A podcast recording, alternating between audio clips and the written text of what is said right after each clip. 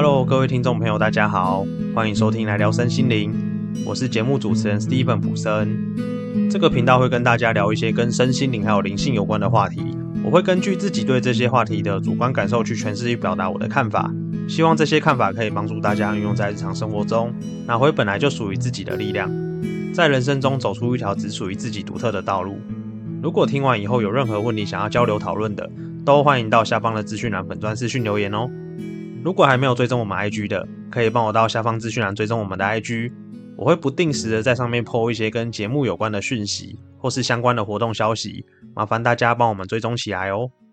那今天要跟各位聊的话题呢，是延续我们上一集，我们上一集讲到就是活在当下对我们有什么样的好处。那我们在上一集把理论的这个架构都讲完了，然后也告诉大家会有什么好处。所以呢，今天这一集，我想跟各位分享一些我本人实际在生活中我是如何运用一些小技巧，然后帮助自己如何用最快的速度回到当下，然后把那个创造的力量、显化的力量，有点像加倍啊变大的这个方法。那在这边开始之前，要给各位一点点小小的提醒，就是我们在追求身心灵啊，我们不管是听谁的方法或是理论。如果可以的话，因为很多朋友跟我反映说，诶，他都听不懂，就是身心灵的理论到底在讲什么，因为可能很抽象。那我跟各位讲，在听这一些身心灵的内容的时候，尽量用内心带着感受去理解，带着感受去听，然后少用大脑去分析，或是批判，或是思考。因为身心灵的东西，它有非常多的内容是偏感受。那感受这个东西，它很像是一种来自于内在的能量，所以如果我们用大脑去分析或是去思考，很容易去打断这一种能量的流动，所以才会尽量的请大家用感受去理解，有点像用能量交换能量的概念。好，当然这一部分我不太好用语言去表达，所以各位就把这些话先听进去，然后到一定的程度，你们会理解说，哎，为什么？我当初会讲这一些话，因为我一开始也有点懵，什么叫用感受去理解？哎，我不懂哎，因为很抽象。然后一般我们不是都是用大脑理解吗？哦，这是我们站在自我的角度去聊身心灵这件事情。可是如果说我们今天站在一个比较视野比较宽广的角度，站在比较大的角度去看的话，我们就能够理解说，哦，我们今天学这一些内容，其实不只是我们在学习。更大的我们本来就有这一些身心灵的知识，他非常熟悉，只是说今天我们的自我的意识不够扩展，我们无法接受这一些讯息。所以其实我们学身心灵的知识，是为了要让我们自己的意识更扩展，那我们的内在的东西、内在的讯息会更容易的借由各种各样的管道进来。就像我之前在节目上提到的，可能会借由梦境，或是生活中你遇到的人事物象征。呃，或者是有些人在冥想的时候会接到讯息，有些人是从直觉接到讯息，各种各样的管道都有可能。可是前提是我们的这个自我身份，有肉体身份的我们，必须要学会这些知识，然后把这个意识打开来，那我们就可以接受更多更多来自内在更大我们给我们的讯息。有点像是他要赖我们，可是我们以前看不懂，所以我们等于对他不读不回，或是已读不回。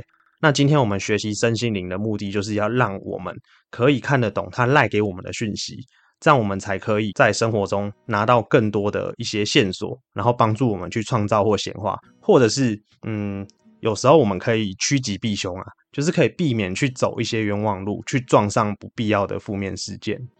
好，那我就这个不小心又啰嗦了一下，那接下来就进入今天的主题。就是我们要如何用一些小技巧，然后帮助我们快速回到当下。因为各位可以去想一下，我们在生活中经常，如果我们很常用大脑去生活的话，哦，所谓大脑就是，嗯，我们经常用思考、理智、逻辑去分析所有的一切，但我们很少带着感受去做很多很多的体验。当我们离感受越远的时候，我们也离内在越远。人类出自心灵嘛，那心灵它是偏向感受性的东西。所以我们就很容易会切断跟内在的连接，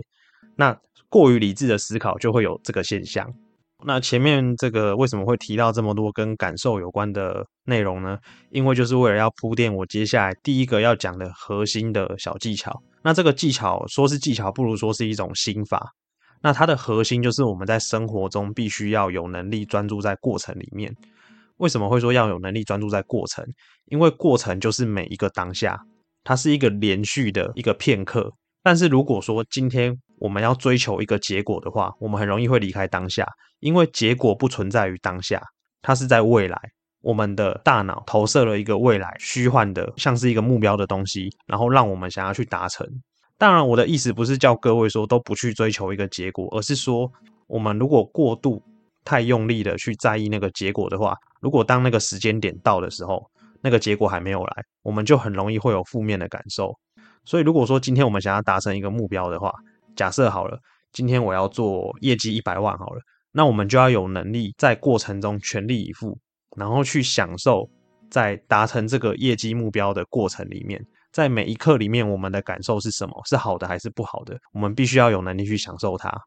那通常，如果我们把很多的注意力放在过程里面的话，就算时间到了，那个结果没有达成，但是呢，通常成绩也不会太差。那更白话一点讲，有点像是我们不是把我们的专注力放在目标上面，而是放在这个行动的本身。也就是说，如果照刚刚那个例子，我们今天的目标可能是我这个月要做一百万的业绩，那我现在要做的事情可能就是去经营或拜访客户。所以，我们必须要把专注能力放在行动的本身，就是经营跟拜访客户这一件事情。做这些事情的时候，它给我带来什么样的感受？也许是满满的热情，或是满满的开心，或是我从跟客户应对的过程中，我获得了什么样的喜悦？也就是把注意力、把所有的焦点放在行动本身。因为如果说今天我们一直在质疑自己，说为什么我今天见了很多的客户，结果还没来，那这样的话，我们的创造力会建立在防堵上面。也就是说，我们在担心没来的那一件事情。我们等于是把我们的力量投射在了那个不会来的结果上。那根据吸引力法则的这个理论，等于是我们把我们的注意力焦点放在担心的事情，我们就会吸引更多担心的事情来到我们的面前。所以，我们第一件要做的事情，必须要有能力专注在过程，专注在行动本身。这样的话，我们比较不会有过度的担心或焦虑，去把力量投射给了担心跟焦虑上。然后，接下来也要跟各位提醒。通常追求完美的人，他们会很容易有这个现象，就是离开了当下，然后永远都活在未来的担忧跟恐惧当中。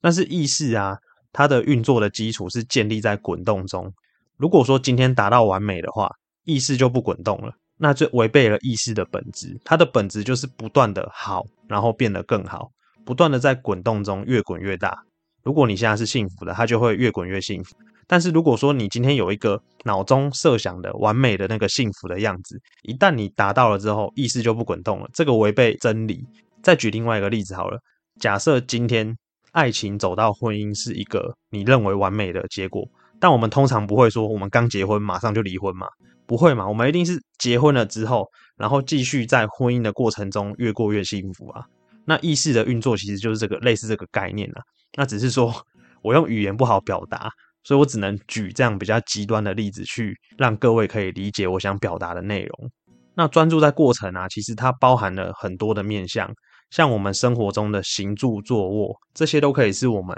活在当下的练习。举个例子好了，今天如果我在吃饭的时候，很多人现在都边吃饭边划手机嘛，你一边吃饭，但是手一边划着手机的讯息，其实很多时候我们并不是专注在当下好好吃饭这件事情，我们是。会觉得说时间好像不够用，所以我要边吃饭然后边划手机。我有时候也会有这个坏习惯，这样的话就很容易会让我们失去力量。我们就从小事情先开始练习。当我们在吃饭的时候，我们就好好的去感受一下我们吃饭的感觉。